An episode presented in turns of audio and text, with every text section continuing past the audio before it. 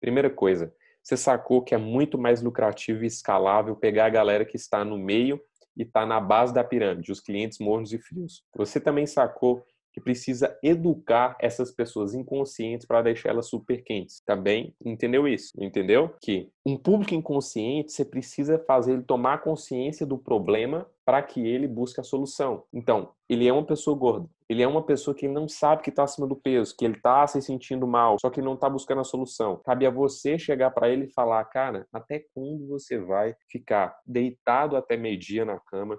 Até quando você vai aguentar suportar dores de colunas todos os dias? Até quando você vai aguentar seu sobrepeso e as pessoas olhando para você e achando graça de sua gordura? Cara, você atacou a pessoa no nível emocional fortíssimo, a ponto dela pum, virar a chave e tomar consciência. Eu tenho um problema e eu preciso resolver esse problema.